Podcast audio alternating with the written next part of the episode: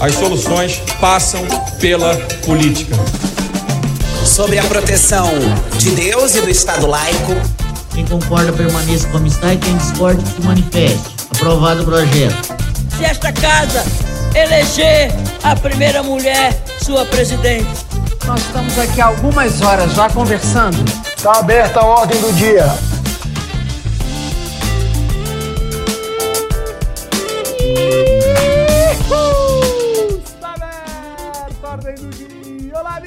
Amigas, olá, amigos. Está no ar mais uma edição do podcast do blog Legislativo com apoio da Fundação Conde Adenauer, do Movimento Voto Consciente, da nossa queridíssima Shuri, eu, cientista político Humberto Dantas, neste dia 7 de junho de 2023, às 19 horas e 15, véspera de feriado, a companhia magistral, intelectual, sensacional, maravilhosa dos cientistas políticos Vitor Oliveira e Graziela Testa, trazemos até vocês o maravilhoso mundo dos parlamentos. Tá bem, Vitão? Tá já? Tudo bem? Ó, caí no conto do microfone fechado. Tudo bem, tá tudo ótimo. É, tô surpreso, inclusive, com a sua animação, Humberto, porque hoje era dia pra você estar tá bravo com Deus e o mundo. É. E, enfim, mas é isso. Estamos aqui na véspera de feriado, gravando este nosso querido podcast, com a presença aí de vários milhões de pessoas aqui que nos acompanham ao vivo.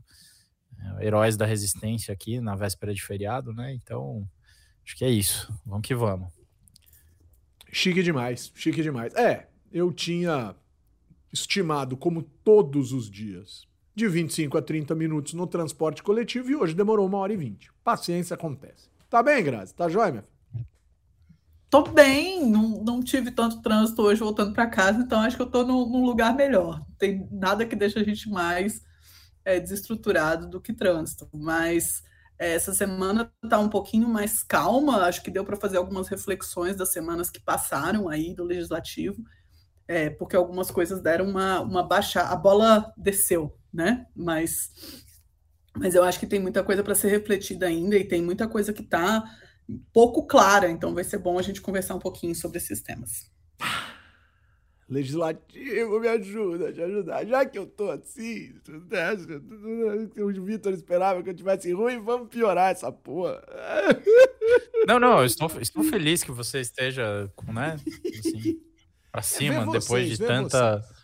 Ver vocês faz isso. É bom demais. Olha só, coisa linda. O pessoal, cara, podia ser Legislativo Me Ajuda Te Ajudar, podia ser Savana, Podia ser tema normal do programa, tal, mas o deputado federal Juscelino realmente, como ministro, é um esbulho, né? é um esbulho. Então a gente tem mais um escândalo deflagrado pelo Estadão, dessa vez nos, nos contando e contabilizando que enquanto o ministro viaja, seu sogro despacha em seu gabinete, recebendo empresários e etc, etc, etc dentre outras cocitas más. Mas aonde eu quero chegar com vocês, pessoal? É que eu acho que a gente sempre reclama desse tipo de conduta bizarra, antirrepublicana, assombrosa no plano dos ministérios. E esse cara, se for defenestrado, demitido, se pedir demissão, demissão parece que ele não pede porque ele é cara de pau. Mas se esse cara pedir, se esse cara for expurgado do governo, o que ele já deveria ter sido há muito tempo, com todo respeito, Lula, apesar de ter uma estratégia que a gente já discutiu aqui por trás disso, esse cara vai voltar a ser um dos 513 deputados federais, aparentemente num tom de absoluta normalidade em relação à lógica política. E isso me incomoda. Porque parece que um ministro não pode ser corrupto, mas um deputado federal pode. Vitão, me ajuda a te ajudar, legislativo. E é esse o tema do Me Ajuda a Te Ajudar hoje, porque está tenso, cara. Então, a gente tem, não só pelo no, com relação ao legislativo. É assim, o legislativo sofre individualmente, né? Os legisladores sofrem menos escrutínio ou um escrutínio menos intenso do que os membros do alto escalão do executivo e o judiciário, comparado com os outros poderes, então menos ainda. Né? Dá a impressão que quanto mais coletivo é o, o, o, poder, né, no sentido de quanto mais dis, disperso está o, o, poder, menos concentrado, é, mais é, difícil fica, né, e tenho certeza que a Grazi pode falar disso melhor que eu, mais difícil fica a, a responsabilização pelos atos, o acompanhamento. E aí, desse ponto, isso se reflete inclusive nos salários, né?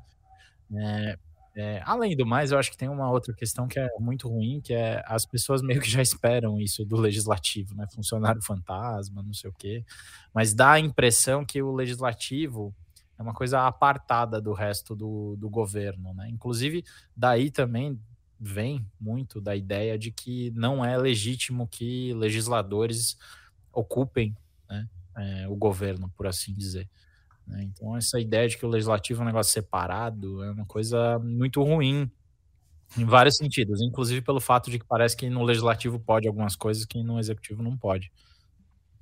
Pois é, eu acho que esse é o ponto. Bom, vamos começar aqui cumprimentando essas pessoas maravilhosas que estão conosco nesse nesse instante, né, nesse momento pouco usual, porque hoje é quarta-feira e a gente está gravando aqui na véspera do feriado. Mas vamos deixar um abraço muito grande aqui para o Rafa Fix, para o Anderson Santos, para o Diego Ramalho, né, para o nosso querido Luiz Davi, né, para essa galera maravilhosa, para o Caio Melo, que se sentiu aqui surpreendido, foi pego no contrapé. Rapaz, mas é hoje e tal, e aí vem. E o Wilson Paz, como de costume, né? Fazendo aqui suas declarações de amor para a Elis. Hoje ela não entra, né? Mas ele está aqui como bom legislativer, ou, como diziam alguns dos nossos queridíssimos ouvintes, os savaners. Ah, que coisa maravilhosa. Sueli Testa com nós outros, luz que me ilumina o caminho e que me ajuda a seguir. Blão, blão, blão, blão, blão, blão.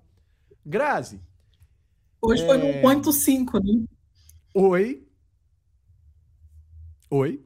Hoje foi no 1.5, Luz me ilumina o caminho. É, hoje foi no 1.5. Boa, boa. boa, Grazi, sensacional. Ô, Grazi, diz uma coisa pra gente, Grazi. O povo quer saber.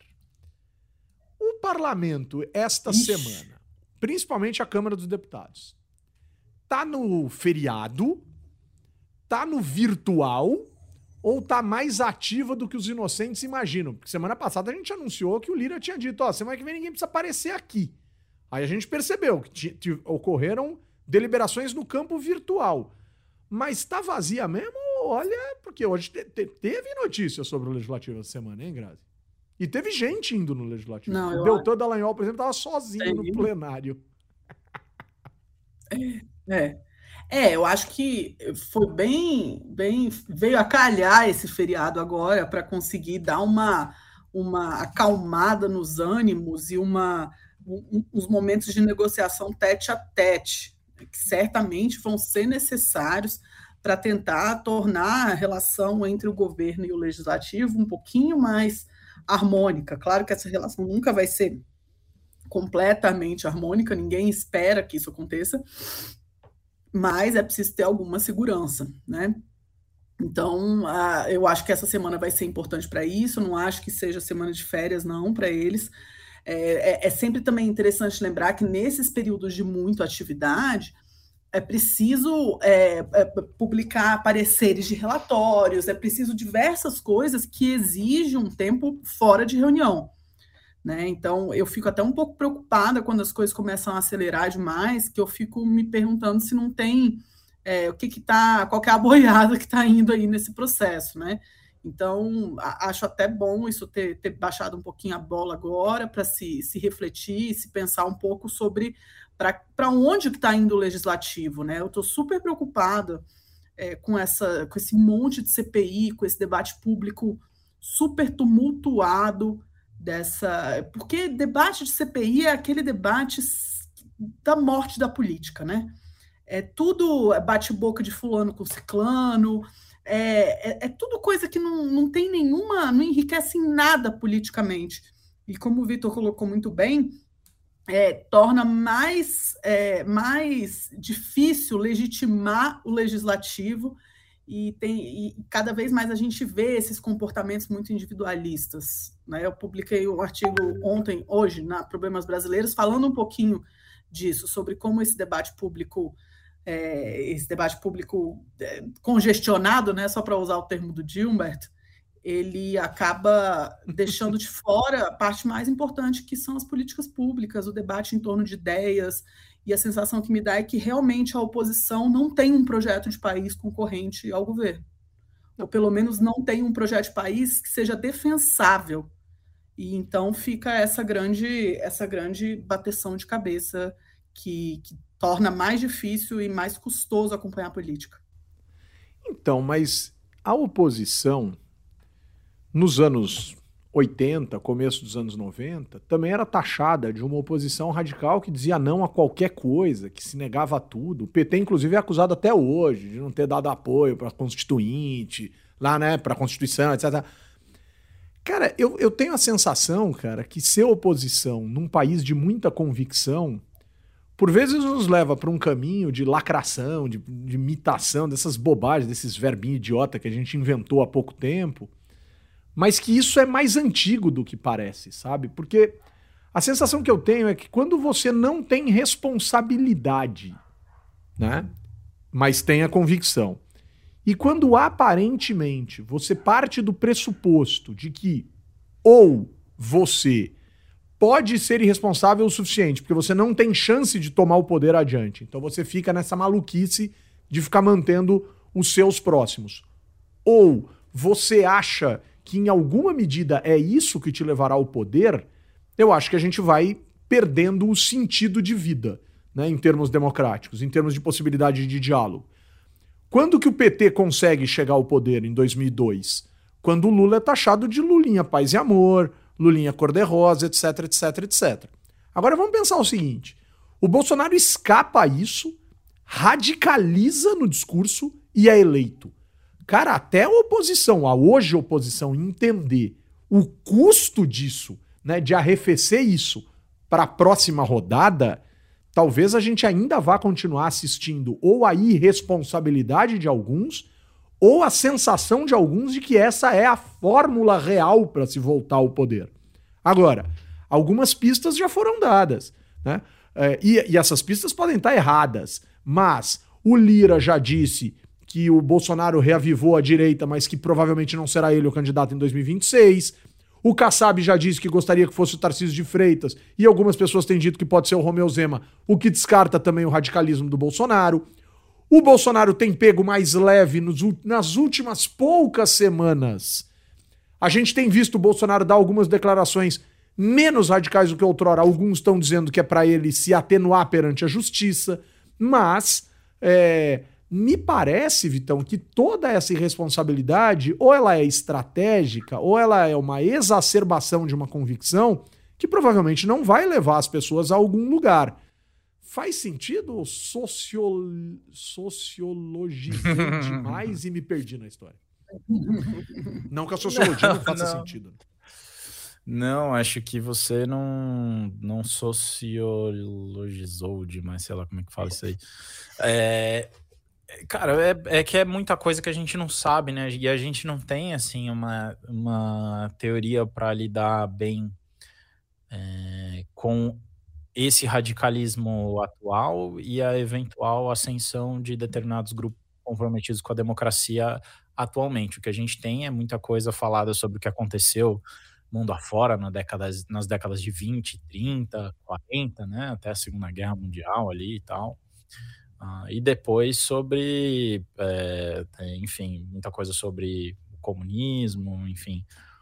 Mas, assim, especialmente esse movimento de, esquerda, de extrema direita, né, mais radical, que não, não tem demonstrado compromisso, pelo contrário, tem erodido a democracia mundo afora, e que aqui no Brasil tem a sua expressão é, mais bem, ou, ou não, né, mais bem acabada no Bolsonaro, né, a gente não sabe exatamente como lidar, né? É aquela coisa, você nunca sabe do ponto de vista do debate público se você deve alimentar ou, ou dar o palco, dar palco para maluco no sentido de responder, Né? Ou então deixar falando sozinho e aí essas pessoas vão se consolidando, esses grupos vão se consolidando e eventualmente chegam ao poder. Então, é, o que você trouxe, na real, assim, acho que é, tem muito a ver com, com essa dificuldade que a gente tem mesmo de saber como lidar com esse mundo em que é, a radicalização traz claros dividendos numa disputa eleitoral majoritária, especialmente. Mas numa disputa proporcional, ela também é, tem sido bem sucedida no sentido de garantir uma representação. Já são duas eleições seguidas em que a gente vive esse mundo. E, e, e existe, acho que já dá para falar com tranquilidade, existe ali um, um grupo relativamente consolidado ali, de um grupo expressivo de parlamentares que reza por essa cartilha ainda não tão bem articulados, eu diria, e essa tem sido, acho que, a nossa salvação desse ponto de vista, né? mas que, do ponto de vista da eleição presidencial, se articularam numa candidatura, né? E então, assim, cara, é, eu, eu acho que lidar com a possibilidade de fazer oposição eh, de maneira pacífica é uma coisa recente, né? A gente, como humanidade, aprendeu a lidar com a tolerar a oposição faz pouco tempo. Né?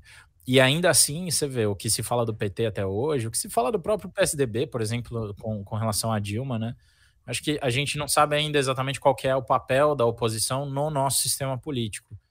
Porque quando o PSDB, quando o PT estava na oposição, a, a, é, diziam que era irresponsável. Aí quando o PSDB foi para oposição, dizia-se dizia que o PSDB não sabia fazer oposição, embora tenha votado sistematicamente contra o governo, inclusive com pautas que eram uh, do alinhadas fora do PSDB, tipo reforma da Previdência no governo Dilma, por exemplo.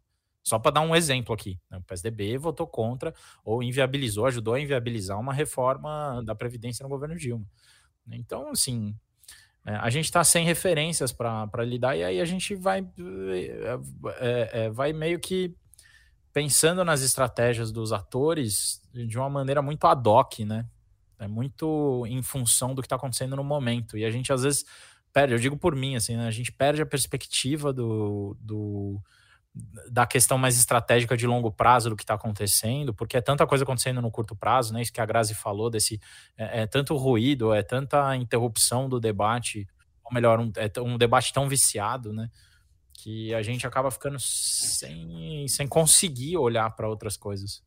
Boa, boa, boa. Importantíssimo. Reflexão extremamente uh, relevante. Grazi, estamos com você, Grazi. Estamos com você. A Grazi está aqui fazendo uma dancinha TikTok para ver se a gente está vendo ela, porque a internet dela não está boa hoje.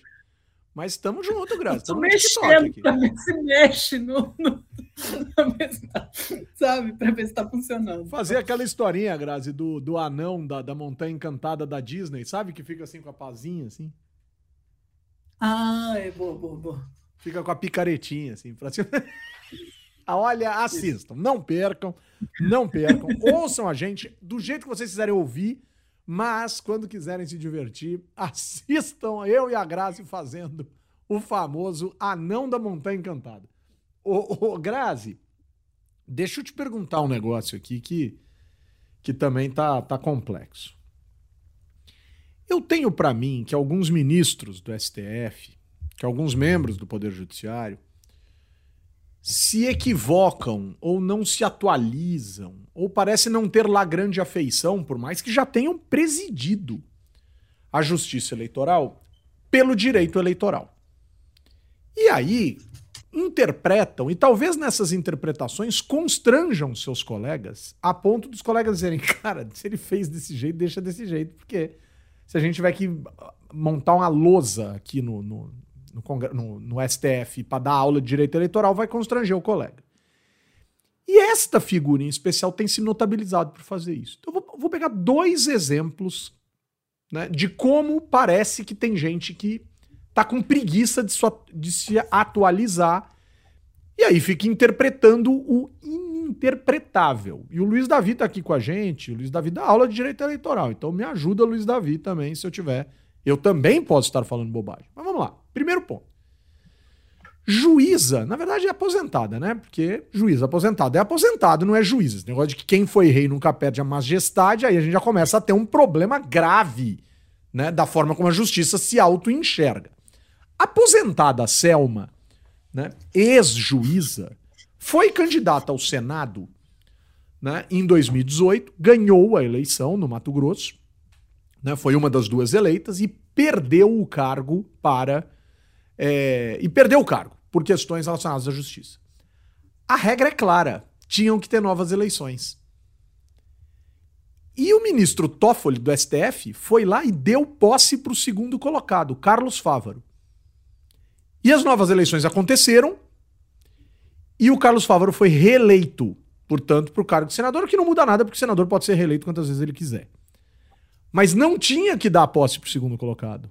Não tinha que dar. Isso é uma interpretação antiga da regra, e a regra mudou, e o cargo, em tese, teria que ficar vago, ou teria que ir para o suplente, mas a chapa foi invalidada pela Justiça Eleitoral, cargo vago, eleição, ocupação, vida que segue. Não foi isso que o Toffoli fez. No caso do Deltan Dallagnol agora, ele foi caçado pelo Podemos e os votos foram corretamente contabilizados para o Podemos, porque ele já estava validado em todas as etapas né, no, do processo, né, do processo que corre, toda, toda candidatura é um processo, do processo que corre, e o Toffoli foi validado. Perdão, o Deltan Dallagnol foi validado. Como ele Vixe, cai a posteriori, quem deveria assumir o seu lugar? O primeiro suplente na chapa. Quem é o primeiro suplente? O deputado Rauli. Só que o deputado Rauli não teve 10% do quociente eleitoral. E, portanto, a vaga deveria ser redistribuída pela lógica nova da regra, e esta vaga redistribuída caiu no PL. Ah, Humberto, você tá defendendo o PL? Eu não, não tô defendendo nada, tô defendendo a regra. O Toffoli uhum. foi lá hoje, tirou. E é uma merda de regra os 10%, né? Que é horrível, a gente já falou isso aqui várias vezes. É muito ruim, porque ela não valoriza o partido, porque ela joga fora, praticamente, as estratégias partidárias de pedir voto em legenda. Tamo alinhadíssimo nisso. Ou seja, não se fortalece o patrão da eleição proporcional, que é o partido político. Isso é um problema grave. Agora, o Toffoli mandou hoje derrubar o pastor do PL, né, que tomou posse lá, né, na Câmara dos Deputados, e entregar o mandato para o deputado, para o ex-deputado e agora deputado Rauli é piada, hein, Toffoli? Com todo respeito, cara. O senhor precisa, o, o, senhor precisa estudar um princípio basilar da democracia, que é a estabilidade jurídica. Segundo princípio que o senhor precisa estudar, as regras novas. E parar de querer aparecer, porque de direito eleitoral, com todo respeito, eu sei que o senhor já presidiu o TSE, mas aparentemente o senhor está com um déficit de compreensão do direito eleitoral. E aí, Grazi? Pera, o Raul é o cara do Podemos que do Podemos. ficou sem os 10%? Sem os 10%. Que loucura! E o Toffoli mandou ele tomar posse hoje. E tirou o pastor do PL. Quer dizer, é, o pessoal tá. Assim, a, o, o, legislativo faz. É, o legislativo é soberano. O legislativo legisla e traz a regra nova. Desculpa, senhores magistrados, os senhores precisam estudar. Toda vez que a regra muda, os senhores precisam dedicar pelo menos uma noite da vida dos senhores estudando a lei. E fica meio complexo, Grazi. Quer dizer, a gente fica com a sensação de que o judiciário gera instabilidade política para o país em matéria eleitoral. Luiz Davi está dizendo aqui, tudo correto, professor Humberto. No caso do Deltan, houve expressa menção à necessidade de recontagem. Pois é, cara. Pois é. Então, cara, tá todo mundo. Tá... Como é que é o desenho da Mônica lá, Grazi? O que está acontecendo? Eu não sei, eu não sei. Que loucura, Humberto. Eu não tinha visto isso. Até onde Saiu eu tinha hoje. ia para o PL. E, e, e, de fato, isso. E, e assim, eu estou com vocês sobre a, a, necessidade de fortalecimento do partido, mas eu, eu não sei se eu acho essa regra necessariamente ruim, não. Porque 10% do quociente eleitoral não é um número assim estratosférico, né? não é uma coisa que suficiente para desestimular o voto em partido. E, e, eu acho que ajuda a evitar um fenômeno que é incomum, mas que incomoda muito o eleitorado dos puxadores de voto. A gente sabe que não é um fenômeno é, que acontece com frequência, como, como gosta-se, como essas coisas que acontecem na mídia e são sempre os momentos de exceção que estão na mídia e a gente fica com a sensação que eles são a regra, mas de todo modo eu acho que os. E eu acho que. Está ruim a internet pra De todo modo, eu acho que é esse o ponto. De todo Obrigado, modo, eu cara. acho que dois pontos. Não, não. De, de todo modo, eu acho que a gente tem que respeitar a vontade do eleitor e tem que evi- evitar essa deslegitimação. E aí, por isso, eu acho que a regra é salutar e acho, fico muito surpresa dessa, dessa decisão do Toffoli, de verdade. Pois é, pois é. A gente tá surpreso, Grazi. E essas surpresas têm sido muito comuns, Grazi. Aproveitando o tema, Grazi, é reforma política, hein, Grazi? Será que vai ter reforma política? É, Porque tá quieto, né? Tá meio Tá quieto. quieto. assim, eu tô preocupado, porque a gente tá em junho e ninguém ainda. Porque uma coisa, Grazi, que, a gente- que eu acho que, que a gente vai concordar aqui, enfim, mas eu quero te ouvir em relação a isso, óbvio. O governo te- te- teve num primeiro, no primeiro semestre um desafio muito expressivo em relação à questão do arcabouço fiscal. O arcabouço Isso. fiscal cá entre nós e aparentemente, com todo respeito, está praticamente aprovado. Acho muito improvável que não se aprove o tal do que o arcabouço Senado fiscal. não passou esse negócio ainda? Já era para ter passado, né? Não estou entendendo que está enrolando tanto. É, talvez tenha algum pedido extra, assim, talvez tenha alguma coisa assim. Ah, é, tem o negócio de Brasília, tem o negócio do Fundeb, tem uns troços que estão embaçando ali, é verdade, tem uns É, detalhes. às vezes tem, tem né? Às vezes É.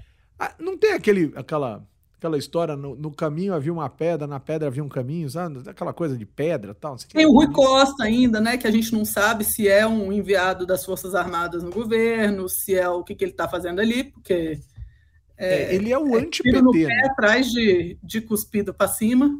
Ele quase destruiu o PT na Bahia, né? Enfim, é um cara, é um cara difícil. hein? Ele, ele é ruim Costa, como dizem alguns. Outros dizem que ele é ele futebol clube prejudica tudo. Olha, senhor Rui Costa, eu sou o senhor, com todo respeito, já tinha pedido para sair. Mas o senhor é vaidoso, o senhor gosta de poder, o senhor vai estragar o rolê, meu filho. Cuidado, cuidado. Absolutamente lamentável a fala dele sobre Brasília semana passada, É, pois é. que é o pois reino da fantasia. Reino da fantasia para o senhor, que não conhece a periferia.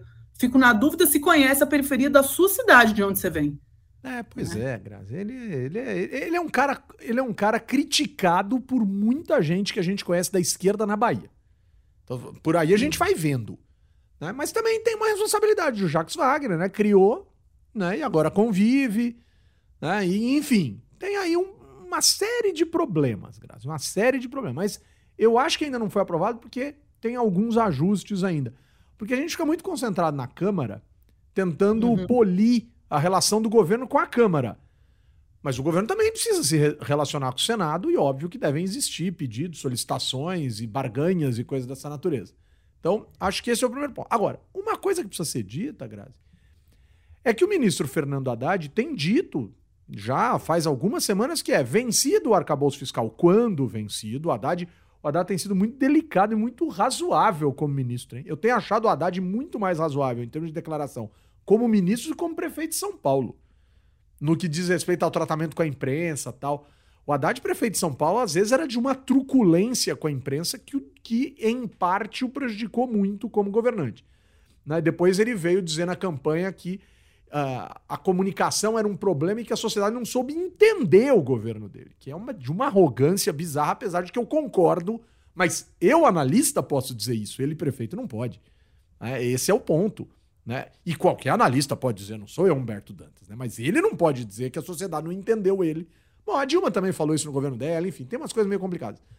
Mas, Grazi, ele falou, a próxima missão é a reforma tributária. E não é que a reforma tributária entrou com tudo nesses últimos dias, assim, veio como um tsunami, Grazi. Se montou no mar e agora chegou na terra. Só que ela chegou na política também, né, Grazi? Só os empresários estavam falando, ah, o setor X, o setor Y, o agronegócio, a indústria automotiva.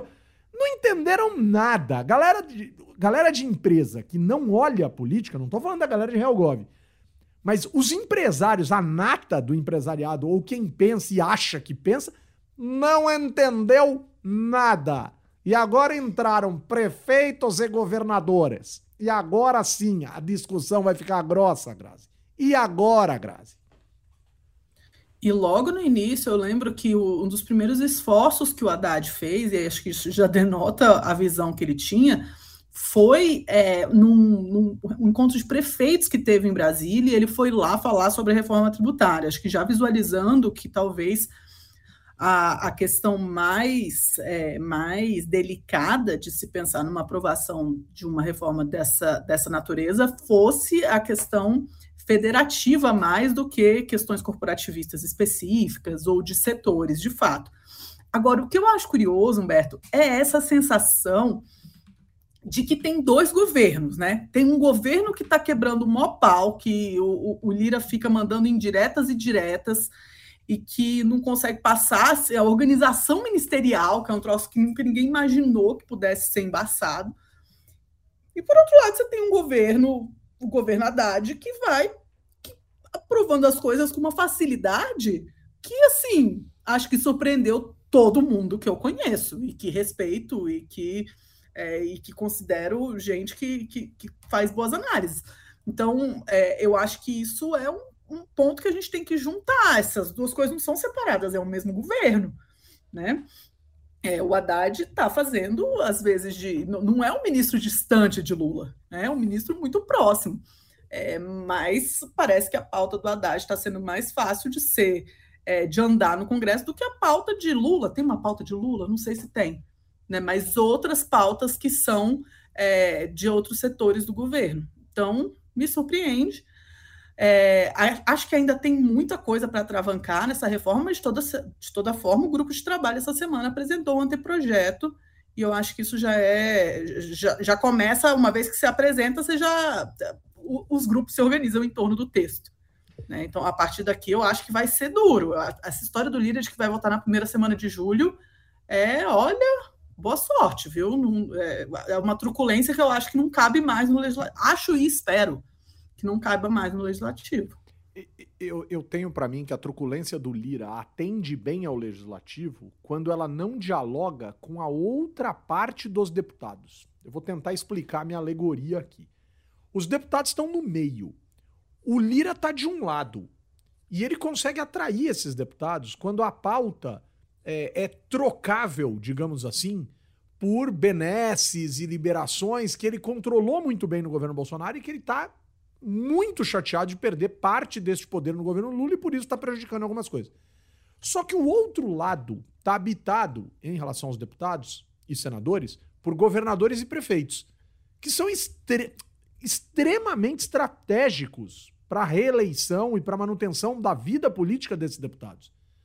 Eu acho que esse ponto da reforma tributária, se o Lira tentar tratorar, ele vai dançar. Porque aí eu acho que a coisa vai esticar, a corda pode esticar. Porque de um lado vai ter o Lira dizendo votem como eu quero, e pode ser que o que ele quer não seja exatamente o que os prefeitos e os governadores queiram. Se estiverem do mesmo lado, pode apostar que a reforma é do Lira. Se não estiverem do mesmo lado, aí vai dar bobagem. E quando o governo federal intervir nessa briga pró-projeto do governo federal, pró-agenda Haddad ou coisas desse tipo, aí o Lira vai reclamar mais ainda. Ou seja, tem uma delicadeza nesse ambiente, Vitão, que eu acho que é complexa. E quando a Grazi fala agenda Haddad, eu acho que se ela existe, e aparentemente ela existe, é interessante notar que é uma agenda muito mais próxima do mundo Simone Tebet, do Sim. mundo Geraldo Alckmin, e longe da esquerda, e não à toa o Haddad tem sido vítima da esquerda e elogiado pelo mercado, ou por parcelas disso que se convenciona chamar de mercado. É interessante esse jogo, hein, Vitão? Mas o Haddad tá parecendo um tucano da plumagem vermelha, digamos assim. É, inclusive já ouvimos essa antes, né? Sim, Sobre sim. ele. E é, é louco porque agora com esse zoom, zoom, zoom em torno da Casa Civil, né? Da pressão que, que muita gente está fazendo sobre o, o, o ministro é, Rui, Rui, Costa. É, Rui, eu sempre confundo o nome dele, né? Enfim, é Rui Costa, né? Rui Costa. É, ele, é, embora não devesse, visto que né, duas vezes governador da Bahia, agora ministro de Estado. É, e claramente não é alguém neófito na política, né? Mas tem tido muito problema de diálogo e estão querendo pôr na conta dele, embora hoje em dia, pelo arranjo, a Casa Civil Hoje em dia não, já faz algum tempo que está eh, desse jeito, né, estruturado, desde o governo Lula, inclusive, né? que a relação com o Congresso ela passa apenas em parte pela Casa Civil. Né? A responsabilidade é da Secretaria, é, é, tanto do que está a cargo ali, né, de, de, da Secretaria de Relações Institucionais, quanto Secretaria de Governo, né, e da própria, ali diretamente ligado ao, ao presidente da República, né, o próprio gabinete do presidente, né, tem muito mais ingerência ou, ou, muito mais ascendência né, sobre a articulação política do que especificamente a Casa Civil. Pela Casa Civil passam outras questões que são importantes para os deputados, que dizem respeito, inclusive, às políticas públicas que estão sendo desenvolvidas, destinação de recurso, prioridades, né? Tem uma série de questões aí que são relevantes, mas eh, diretamente não é mais do, da, da Casa Civil. E tem gente dizendo para o Haddad ir para lá, porque aí resolve, né? Imagino que para muita gente resolve dois problemas em uma cajadada só. Né? Tira o chato que não está deixando gastar do jeito que eles querem do, do, do, Ministério da Fazenda e põe um cara que claramente, embora o Haddad tenha todo o jeitão professoral dele, mas que tem bastante jogo de cintura, é, para arredondar as coisas da porta para dentro, da porta para fora ele é meio quadrado, mas da porta para dentro ele é um cara que parece ter diálogo, parece ter conversa. Essa semana, eu acho mesmo, né? É, e desde a semana passada, na verdade, com o anúncio do, do, do governo daquele programa é, que, a meu ver, é estapafúrdio de né, é, desenrola? subsidiar. Não, não, desenrola não. Mas subsidiar carro popular, né? Como ah, se existisse carro é popular. absurdo né, subsidiar mais, pode, mais né? uma leva de indústria. 2023. O Haddad, é, é, é, o Haddad aparentemente arredondou bastante a questão e lidou, engoliu né, o sapo, porque não foi uma coisa que ele, que ele eventualmente ia fazer, mas é, entrou... por um momento eu achei que você tinha rotado. É, ia... é o sapo, é o sapo, imagina. É o sapo. Mas só para fechar, assim, é, é, o Haddad, por melhor que ele esteja sendo no que ele está fazendo, e por mais que tenha gente que queira vê-lo, inclusive em outros cargos, né? Assim, ele não é o cara que vai é, sozinho é, resolver é, o problema da reforma da reforma tributária. Né? E acho que tudo que vocês falaram com, com Lira, além de eu assinar sobre o Lira, além de eu assinar embaixo, é, me parece que é, assim, uh, uh, não tem, diferentemente de outros processos que aconteceram, uma coordenação entre Câmara e Senado nessa matéria, que seria fundamental hum. para a coisa avançar mais rápido. Né? Porque não adianta o Senado avançar super, ou a Câmara avançar super rápido, mesmo que o Lira faça o que ele quiser, ou que ele diga que ele vai fazer, que o Senado não vai ter né, é, é a mesma pressa, né? especialmente o Senado, porque olha, por ali né? Eles estão mais sensíveis ainda, suponho, por serem ex-governadores, por ainda terem uhum. pretensão de serem governadores, inclusive muitos deles e tal. A questão tributária é, é, dos impostos estaduais, que é uma das mais problemáticas de, de uma eventual reforma tributária. Né? Boa, boa, boa, boa. O, o, o, o Grazi, eu sei, aí claro que eu vou brincar com você, que a sua especialidade, principalmente em termos de vivência, não é a eleição municipal, né? Não, não é. Já brincou disso aqui por conta da Grazi ser. Tadinha da Grazi, nunca voltou para prefeito. Já votei, porque eu já fui cidadã da cidade de São Paulo. Ah, entendi. Mas, é, é, é, politicamente pensando, né, e falando tal, mesmo na lógica da ciência política, é, a vivência da Grazi no município, em termos de eleitora municipal, né, é, é menos intensa do que. A, a, porque o, o, eleitor de Brasília vota de quatro em quatro anos, mas sempre uma brincadeira nossa aqui e tal. E vamos combinar que o que essa, o que essa senhora entende de legislativo, se um dia eu entender um décimo, eu vou ser o cara mais feliz do mundo. Até parece, velho. Não, é verdade, é verdade. Mas, ô Grazi, onde eu, o que, que eu quero falar aqui para você? Eu quero falar de deputado federal, candidato a prefeito fica com a sensação, Grazi, que às vezes esses caras se jogam na piscina antes. Sabe aquela história do, dos caras que vão pro churrasco num dia meio frio e o dono da casa é meio frescão, assim, é daquele tipo meio meio perfunctório, né? daquele tipo meio que não que não é muito amigo, assim, que, ou que é, perdão, vamos usar a palavra certa. Uma pessoa meio de cerimônia, assim, e aí fica todo ah. mundo olhando pra cara do outro e fala assim: será que pode entrar na piscina? Sabe aquela história? Será que pode? Será que pode? Será que pode? E aí tem sempre um trouxa que pula antes ou que é jogado. Mas aí não é trouxa, aí é o bullying de sempre, que joga sempre as mesmas pessoas na piscina, é uma bobagem. Mas sempre tem o trouxa que se joga antes e a. Ah, vem aí, pessoal. Ficou com a sensação aqui em São Paulo que o Ricardo Salles cumpriu esse papel. Em outras ocasiões, vários outros políticos já cumpriram. Mas o Ricardo Salles saiu queimando a largada dizendo que era o candidato, porque ele ficou olhando pro Boulos e dizendo: Puta, o Boulos já é, o Boulos já é, eu preciso ser, eu preciso ser. Só que não entendeu nada. Bom, como de costume, essa galera neófita da política que entra na política sem saber o que é política, é. Cara, o Boulos já foi candidato, o Boulos foi pro segundo turno, o Boulos costurou um apoio que pode não vir do PT. Aconteceu um monte de coisa que o Boulos é um candidato, entre aspas, natural à Prefeitura de São Paulo, por mais que a gente possa votar ou não votar, gostar ou não gostar, não é disso que eu tô falando. Agora, o Ricardo Salles de natural não tem nada, então ele precisava ter paciência. E aí o tonto foi lá e se jogou na piscina. Já que ele se jogou na piscina, o que aconteceu? Ele foi queimado e quem entra no lugar? A lua do medo. O nenhum de nós, o, O David astronauta. Bowie, quem que entra no lugar? o astronauta, de mármore. Oh, sacanagem. Que jeito Sacanagem. estranho eu cheguei pelado no céu. Agora, é é Bolsonaro letra. teve com Não o Ricardo Nunes essa semana, né? Então, Bolsonaro foi bater um papo com o Ricardo Nunes. Agora, mas o, o Bolsonaro tinha essa, ele tem essa dívida com o Ricardo Nunes, porque o Salles escreveu no- no- nas redes sociais dizendo que o Nunes não apoiou o Bolsonaro. Larga a mão de ser mentiroso, larga a mão de falar merda, meu amigo. Porque o que o, o Nunes não fez foi apoiar Simone Tebet, que, é, que era candidato do partido dele. Ele pediu voto escandalosamente pro Bolsonaro em São Paulo. Escandalosamente. O Ricardo Nunes pediu voto escancarado e escandalosamente pro Bolsonaro. Larga a mão de ser mau caráter ou desinformado. Eu prefiro acreditar que o senhor é mal, é mal informado. Mas e aí, Grazi? O, o, o Salles caiu na piscina antes do tempo, Grazi? Se jogou na água antes da hora? Pois é, Humberto, é tão. É um negócio tão elementar que eu fico na dúvida se não tem alguma.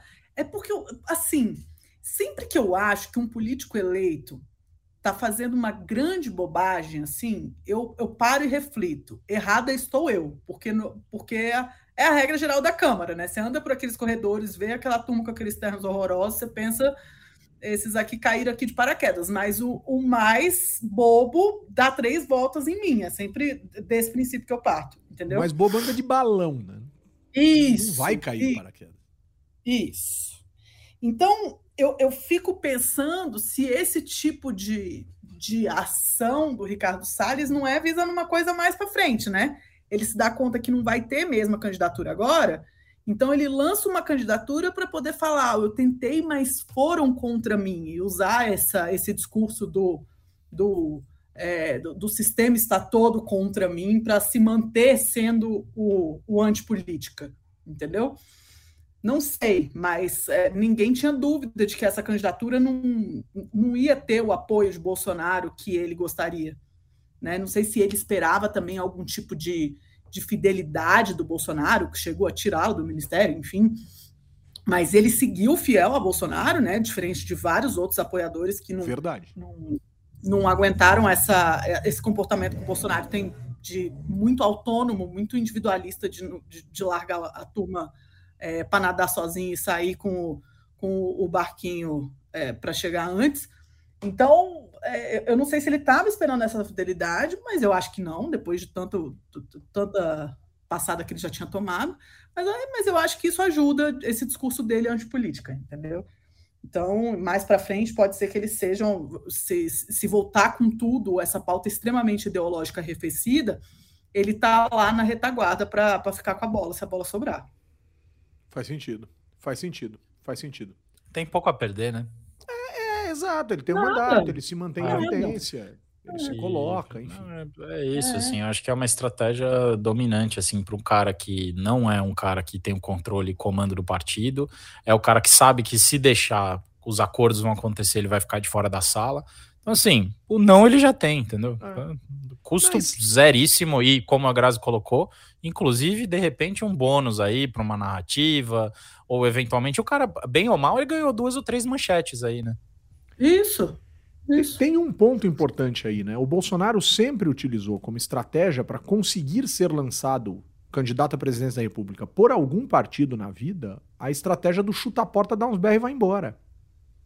Só que o Bolsonaro tá sem mandato. É legal ter alguém que faça isso por ele, por exemplo. Pode ser que o Ricardo Salles faça isso, porque ele saiu dando bolachada no, no, no Valdemar Costa Neto. Ele atacou o Valdemar Costa Neto de maneira absoluta essa semana. De maneira absoluta. Ele xingou o Valdemar Costa Neto nas redes sociais. Xingou no sentido assim: ah, é só interesse por dinheiro, é tudo business tal. Como se ele não soubesse disso, né? Você se filiou ao PL, senhor Ricardo Salles, achando que o PL não é business? O senhor é um otário, então, com todo respeito, o senhor é um trouxa. Porque o PL é business. O Valdemar Costa Neto anda falando mal sistematicamente do Bolsonaro pelas costas em, a, em a, e a paredes fechadas. Ele desqualifica o Bolsonaro sistematicamente. Agora, ele precisa do Bolsonaro para sobreviver. Agora, ele não vai negociar. Por sinal, o senhor Valdemar Costa Neto está sendo recebido como, de novo, como mega celebridade no seu berço político, que é Mogi das Cruzes. Teve homenagem ao seu pai esses dias, né? Que é o ex-prefeito. O apelido dele não é boy à toa. Ele é o playboyzinho do papai, né? Que hoje, e já faz um bom tempo, controla um partido extremamente importante e estratégico, mas que vive de negócios partidários. né? O que a gente tem que entender o que significa. E, obviamente, isso passa pela compreensão do eleitor em relação aos partidos. Porque se os partidos minimamente se preocupassem em ser partidos políticos, esse tipo de lançamento de balão de ensaio, esse tipo de estratégia, se arrefeceria ou queimaria o partido. Né? Pô, todo. A gente fica imaginando que a quantidade de balão de ensaio que é lançado, o eleitor também poderia se cansar disso. O eleitor não está nem sabendo que isso está acontecendo. Então é interessante observar essas situações. Agora, Vitão, eu queria que você trouxesse, se você puder. Eu não posso. Eu já digo desde já, eu não posso. Eu não tenho capacidade. Eu não entendi, eu não compreendi, eu não dominei. Cara, um, o tema tá no STF. Dois, o tema tá no Congresso Nacional. Três, o tema tá no debate público. Em alguns lugares de forma infinitamente mais intensa e dialogando com interesses né, diversos. Dois mil, mil é, indígenas hoje em Brasília acompanhando uma uma- um, um julgamento que o André Mendonça pediu vista. Tu- tudo bem é do jogo, ele pode pedir vista. Pode ser incorreto, pode ser um absurdo, pode ser bizarro, pode ser o que for. Pediu. Né? Quer dizer, a galera, os dois mil que foram pra lá, vão, em tese, correm o risco de perder a viagem. Mas o que é essa, essa, essa, essa temática do marco temporal das reservas indígenas? Você já falou aqui sobre isso, mas é sempre importante a gente tentar reavivar e falar disso. Porque escapou na semana passada. É, basicamente, durante o julgamento, não sei se vocês se recordam, uns anos atrás, é, com relação à terra indígena Raposa Serra do Sol, né, surgiu essa tese do, do marco temporal. E desde então, é, ela vem sendo debatida com relação ao que seria é, justo em termos de demarcação de terra no Brasil. Né? Para a maior parte das pessoas que trabalha com política é, indigenista, enfim, é completamente estapafúrdia a ideia de você dizer que ó, só dá para demarcar terra, só, só é, é, só pode ser terra indígena aquilo que estava ocupado é, em, é, considerando 1988, né? Que É é, o marco da atual Constituição. Tá. É a Constituição esse, esse marco, né? É, ou seja, tudo aquilo que aconteceu antes de 1988 é como se não existisse. né? E como se já não houvessem sido. Hoje mesmo eu estava vendo um vídeo da CPTM falando sobre uma estação. Por que, que a estação Guaianazes se chama Guaianazes? É porque tinha índios ali, indígenas ali, com uma tribo chamada Guaianós, que não existem mais, foram mortos. né? Mas foram os primeiros a ocupar a região. Então Guaianazes se chama Guaianazes por conta disso. Assim como zilhões de casos. São Paulo, é, cada rua é uma tribo que foi exterminada, certo? Então, assim, é, é, esse é só um, um pequeno exemplo do que, do que isso significa em termos de legitimidade na ocupação. Então, é como se houvesse um impedimento, a tese é essa, o Estado não pode ativamente demarcar terras indígenas que não estavam ocupadas por povos indígenas em 1988. Né? É, então, assim, isso restringe, obviamente, demais determinadas, é, determinadas demarcações que, que poderiam ser feitas em função do espaço que historicamente, né, e, e diria ancestralmente foram ocupadas por esses povos e que dele, desse espaço, dependem para a sua subsistência. Né? A gente tem relatos, por exemplo, de Yanomami, estava conversando essa semana com o pessoal que, que trabalhou em, é, perto né, do, do que foi esse atendimento à crise dos Yanomami.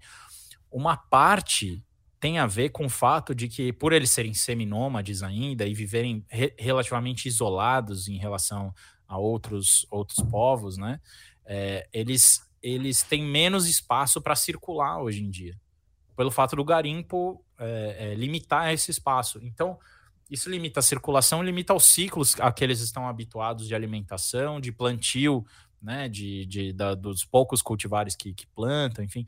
E tem umas coisas assim que a gente ignora completamente. Por exemplo, eles não comem animal que eles criam. Então eles criam um monte de galinha, mas eles não comem.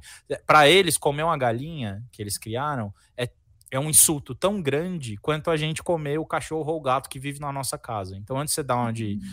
né, é, é, é, de louco para dizer, nossa, que absurdo, você faz a mesma coisa. Entendeu? É, Perfeito. assim. É, é, e, e, e, então, esse julgamento aí tem uma questão de uma interpretação do que seria, em tese, uma cláusula pétrea da Constituição. Né? é, que, a, que tem a ver, inclusive, com a tutela que o Estado tem a respeito dos indígenas. Né? Importante dizer isso, né? que no Brasil o indígena não é um cidadão qualquer, pelo contrário, ele é tutelado pelo Estado, logo o Estado tem mais responsabilidades para com os indígenas do que para outros cidadãos. Então não dá para tratar né, esse assunto dessa maneira.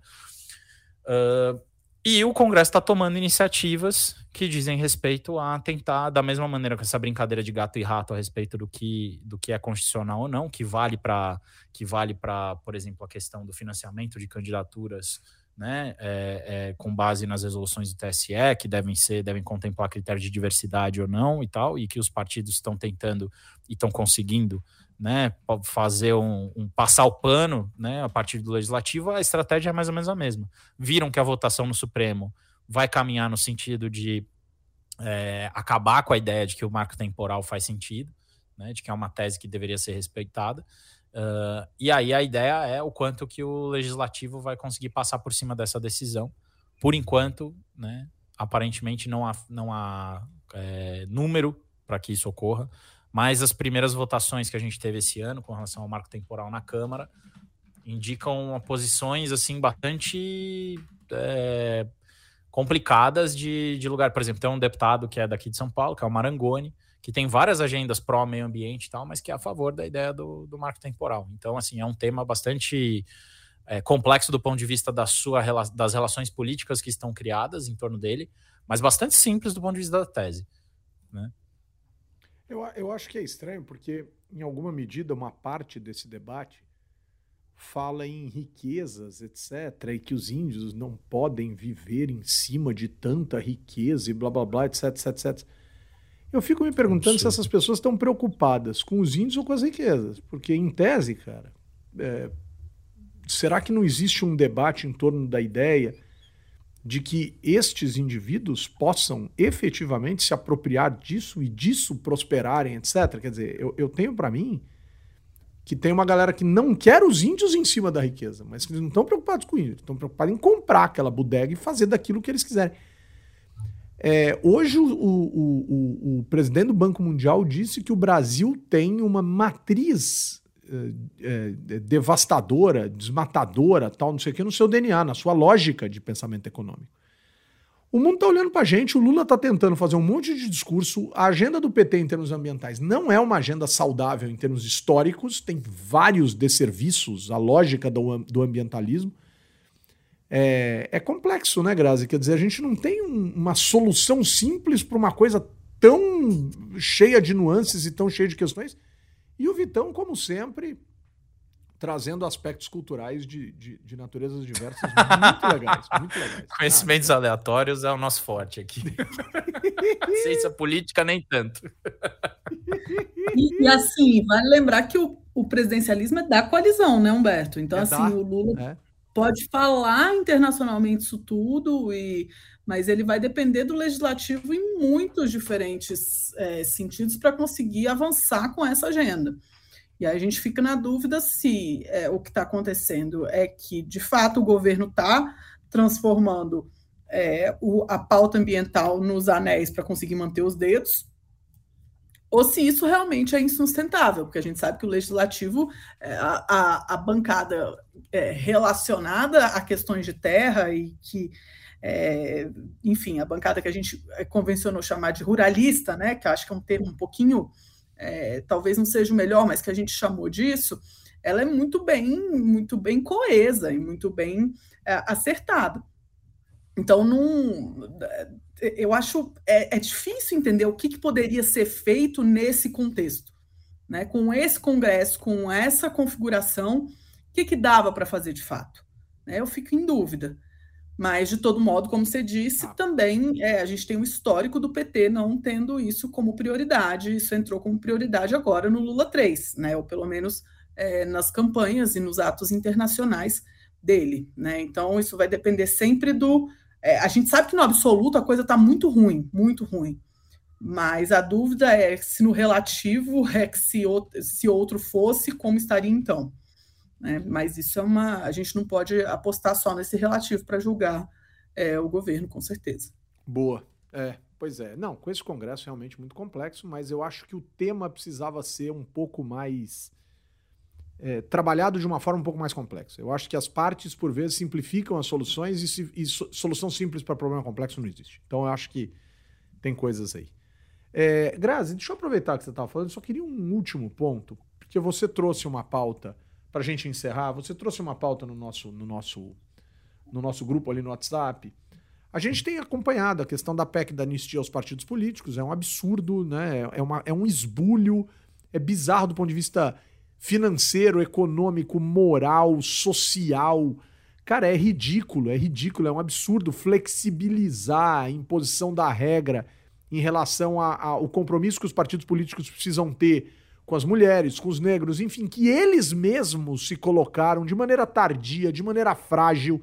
Né? A regra é frágil do ponto de vista da representação feminina no Brasil, a regra é frágil do ponto de vista da representação dos negros no Brasil, né? sobretudo porque ela não exige quase nada dos partidos políticos em, em- em uma série de aspectos, pune mal, enfim. Tem uma série de problemas e para completar, os caras vêm e eles mesmos criam uma proposta de emenda constitucional para desvirtuar aquilo que eles construíram. Quer dizer, é bizarro.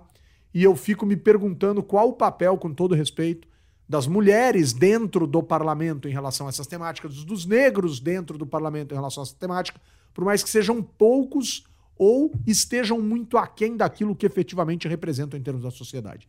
Mas, Grazi, saiu algo nesses últimos instantes aí a respeito dessa temática, né? A, a PEC avança, mas parece que algumas pessoas resolveram fazer barulho, né? Ou mais barulho do que já se tem feito, por mais que, obviamente, essas temáticas, infelizmente, não cheguem a- a- a- às- a- aos milhões de brasileiros, mas sim a pessoas que prestam um pouco mais de atenção ao universo partidário e ao universo legislativo. E aí, Grazi? É, então, a, a gente tem visto, agora a gente tem inclusive uma, uma notícia de um deputado de Curitiba, deputado Renato, é, que está organizando uma greve de fome por conta da, dessa, da possibilidade da aprovação da PEC 9. E eu acho que é bem importante a gente falar sobre isso, porque a gente fala muito de participação feminina da política, e, e esse é um tema que é, efetivamente entrou no debate público na esquerda e na direita, e isso hoje é uma realidade falar sobre o tema, ainda que a subrepresentação seja um fato, que haja um bilhão de problemas, é, ele está aí, ele está na agenda pública. A questão de representação de não brancos, sejam eles negros ou indígenas, ela, tá, ela ainda é muito engatinhando no Brasil, ela engatinha demais, né? Então, a gente está, assim, décadas atrás de qualquer é, outro lugar minimamente, minimamente é, que tenha lidado com essa questão de raça na, na sua realidade. Então, é, eu acho que é bem importante a gente trazer esse tema.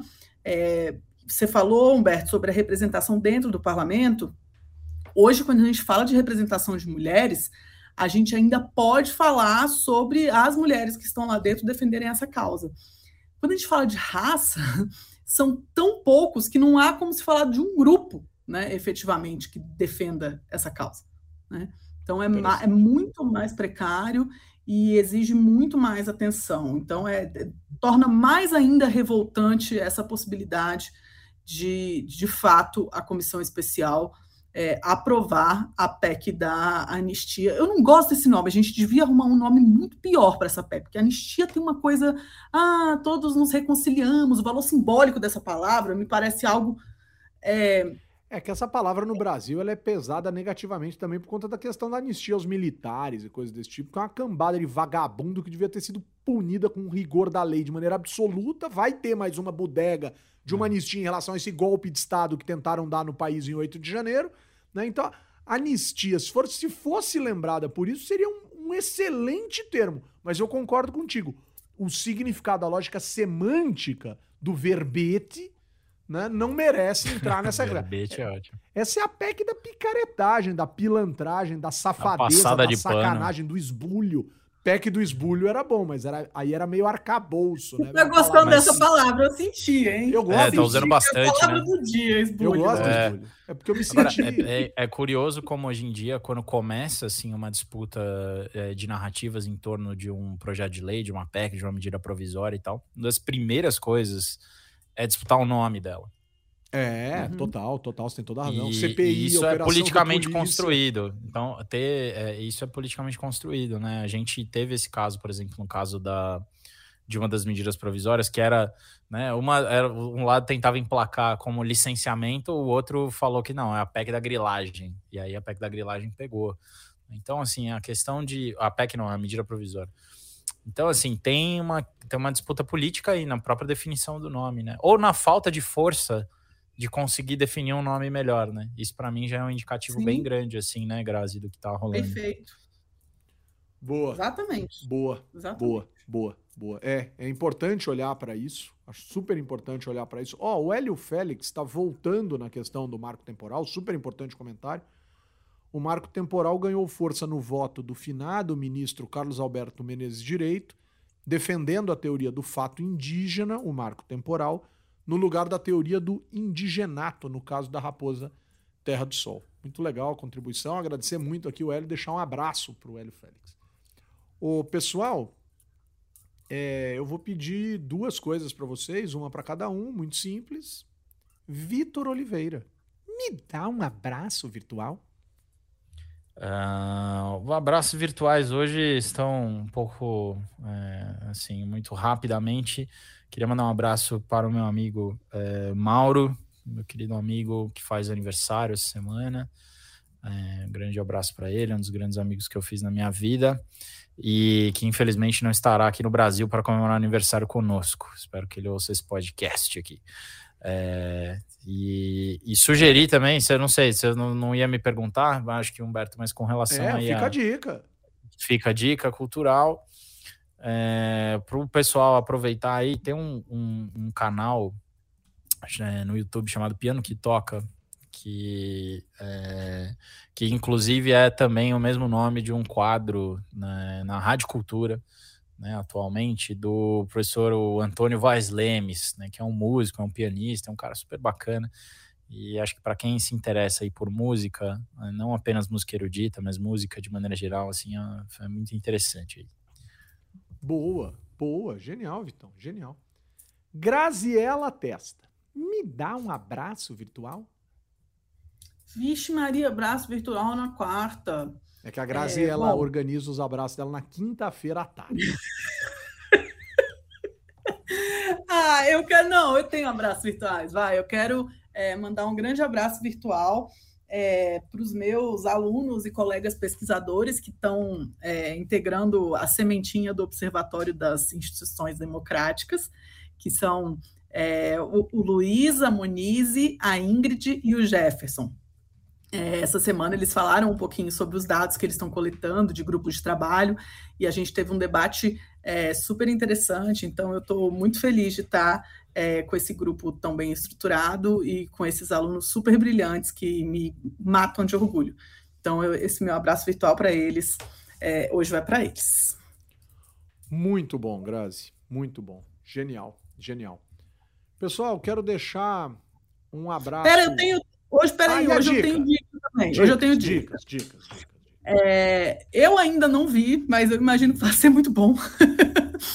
mas para quem está em Brasília, chegou uma peça é, da Vera Holtz, é, um monólogo dela, que chama é, Fricções, que é baseado na obra Sapiens. Então, não sei quem aí leu Sapiens, é, parece que o texto da peça é baseado no livro é, do no, Noah Harari, eu nunca sei falar o nome Evolve do- da Harry. Yuval Noah Harari.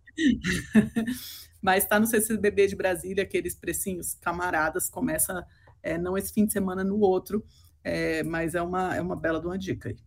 Boa, Grazi. Boa, boa, boa, boa. Pessoal, eu quero deixar um abraço virtual. É, é, é, eu não vou deixar. Não, isso. peraí, vou fazer uma coisa que eu Pô. sempre quis fazer. Humberto Dantas, me dá um abraço virtual. Chique, chique, chique, chique, chique. Bonito, bonito, bonito, bonito. É, Podemos eu, instituir. eu quero deixar um abraço virtual. Eu ia deixar um abraço virtual, mas ia ficar com um tom assim de que eu não tô afim de adotar, então não vou deixar. Né? É, ia fazer um abraço de despedida aqui, porque essa semana eu me desliguei de um lugar muito importante para minha vida, mas eu não tô afim de, de fazer homenagem, nem tô afim de ser agressivo. Então, Não tô quieto. faz, não Não, fazer, não faz. É, Vamos fazer exato. só o que a gente Boa. quer nessa vida. Boa, boa. Então eu quero deixar aqui um, um abraço virtual para os meus colegas de escola, velho. A gente conectou essa semana Marcelão.